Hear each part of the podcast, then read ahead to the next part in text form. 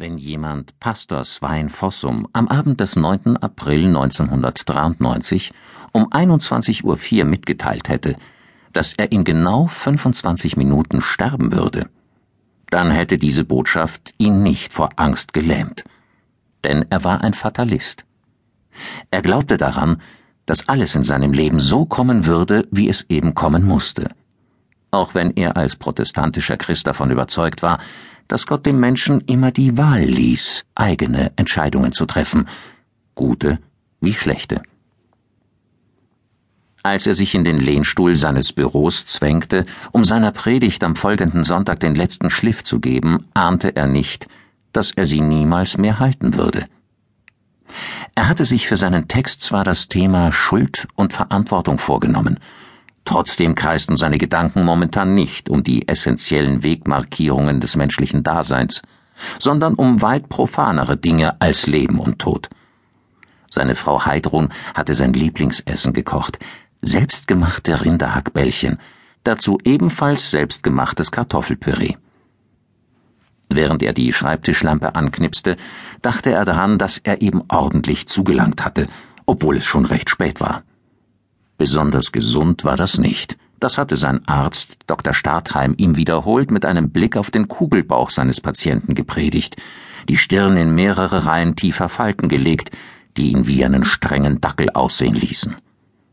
Was wusste der schon? Sie hatten es sich eben angewöhnt, nach 19 Uhr zu Abend zu essen, manchmal noch später. Heute war wieder einmal so ein Tag gewesen. Gedankenverloren leckte er sich die Lippen. Dabei schmeckte er auf ihnen noch immer eine Ahnung von der fettigen braunen Soße, in der die Klöße geschwommen sind. Sein Magen war voll, und er fühlte sich träge und ein wenig müde. Trotzdem wollte er nicht ins Bett gehen, bevor er nicht wenigstens noch ein, zwei Stunden über den Text gegangen war. Er schaltete seinen Computer ein, einen Intel 386, auf den sein Bruder Thorstein das neueste Betriebssystem Windows 3.1 installiert hatte. Noch bis zum letzten Jahr hatte er seine Predigten per Hand geschrieben und erst die letzte Version ganz zum Schluss auf der Schreibmaschine verfasst. Aber schließlich hatte er auf Drängen seines Bruders das neue Zeitalter der Computertechnik in sein Haus einziehen lassen. Probier's doch einfach mal aus. Du wirst schon sehen, wie dir dieses Ding die Arbeit erleichtert hatte Thorstein so geduldig aufs Wein eingeredet, als wolle er ein nervöses Pferd beruhigen. So war sein Bruder immer gewesen, der Ältere, der sich sein Leben lang wie ein zweiter Vater um ihn gekümmert hatte. Er hatte es zwar nie verstanden, warum Svein Theologie studiert hatte, ihn aber unterstützt, seitdem Svein zurückdenken konnte, und ihm sogar zinslos Geld geliehen, als es im Studium immer wieder mal eng geworden war. Selbst jetzt, dass Wein Mitte 40 und Torstein Anfang 50 war, hatte sich an dieser Konstellation nichts geändert. Svein war der Kleine, Torstein der Große.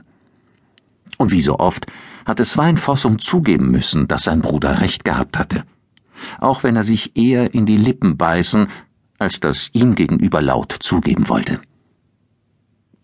Der Computer war ihm so schnell zu einem unersetzlichen Hilfsmittel geworden, dass er sich schon ein paar Wochen nach seiner Anschaffung gefragt hatte, wie er eigentlich jemals ohne ihn zurechtgekommen war.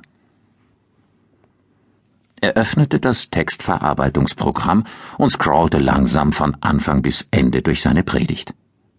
Er hatte jetzt noch etwa 22 Minuten zu leben. Aber ihn plagte keinerlei Vorahnung, kein merkwürdiges Gefühl in der Magengrube oder Gänsehaut. Das einzig Bedrückende, das er beim Lesen des Textes verspürte, ging von dessen Inhalt aus. Er hielt kurz vor dem Ende inne und lehnte sich in seinem Sessel zurück, so dass der Kunstlederbezug aufächzte. Sein Blick fiel auf die Zeitungsausschnitte von Darkbladet und Aftenposten auf dem Schreibtisch links neben dem klobigen grauen Monitorgehäuse. In den letzten Monaten waren in verschiedenen Teilen des Landes Kirchen angezündet worden. Nachdem die ersten beiden Feuer an Ostern in der Röa-Kirche in Oslo und im Mai in der Storhetveid-Kirche in Bergen rechtzeitig entdeckt und gelöscht worden waren, hatte es am 6. Juni ebenfalls in Bergen eine Katastrophe gegeben. Die historische Van Toft-Stabkirche war völlig niedergebrannt.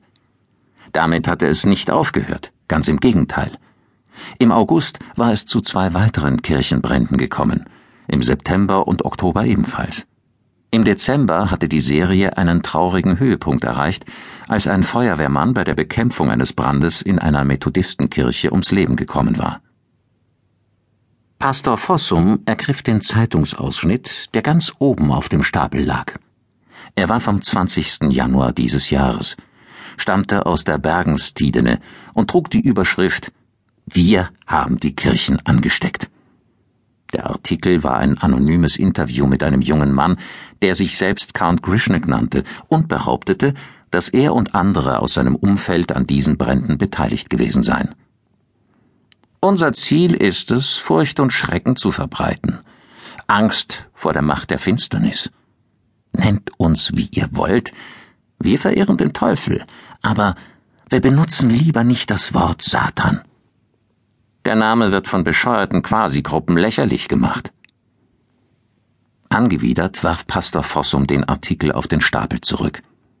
Aus den Nachrichten hatte er erfahren, dass Count Grishnek mit bürgerlichem Namen Christian Wickernes hieß und als Varg Wickernes in der Black Metal Musikszene unterwegs war. Er war von der Polizei wegen der Zerstörung der Van Toft Kirche verhaftet, aber einen Monat später aus Mangel an Beweisen wieder freigelassen worden. Was war bloß los mit diesem Land? Leute konnten in Zeitungsberichten mit Straftaten prahlen und spazierten später einfach wieder aus dem Gerichtssaal.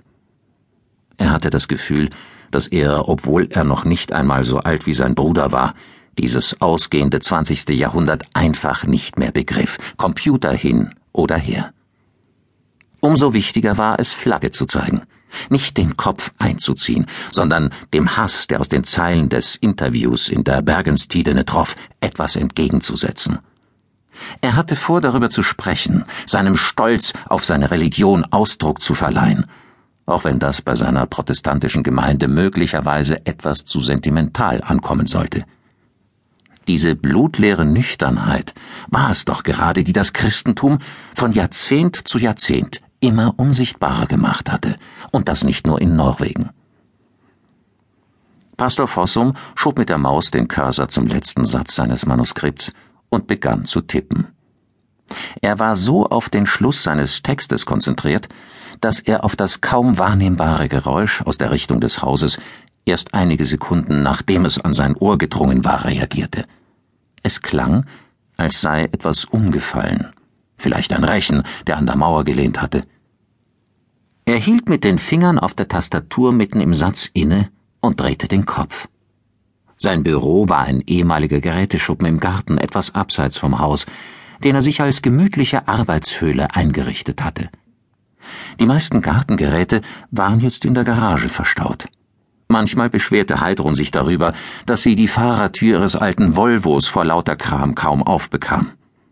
Dann erinnerte er sie daran, wessen Idee es gewesen war, das Büro auszulagern, damit er in Ruhe arbeiten konnte und vor allem ihr nicht auf die Nerven ging, wenn er laut über seine nächste Sonntagspredigt nachgrübelte.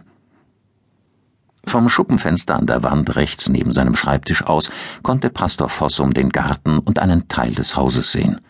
Es war bereits dunkel, aber schwach gelbliches Licht fiel von den erleuchteten Fenstern auf die dunkelgrüne Holzfassade und die darunter liegende weiß gestrichene Grundmauer. Niemand war zu sehen. Dennoch glaubte er, gerade in dem Moment, als er den Kopf gedreht hatte, aus den Augenwinkeln eine Bewegung wahrgenommen zu haben. Jemand war aus dem Lichtschein der Fenster in die nächtliche Dunkelheit eingetaucht und um die Ecke des Wohnhauses verschwunden. Leise schnaufend erhob sich Pastor Fossum aus seinem Bürostuhl. Normalerweise hätte er sich über eine Gestalt, die ums Haus ging, keine Gedanken gemacht. Er hätte angenommen, dass seine Tochter Ina Abfall zum Komposthaufen brachte oder Heidrun etwas aus der Garage holte. Doch heute Abend war er allein zu Hause. Ina übernachtete bei einer Schulfreundin etwas außerhalb von Straumen und Heidrun hatte nach dem Abendessen den Wagen genommen, um sich in Fauske mit ihren Freundinnen zu treffen, wie alle vierzehn Tage. Buchclub nannten sie es. Svein Fossum nannte es den Lästerkreis. Denn das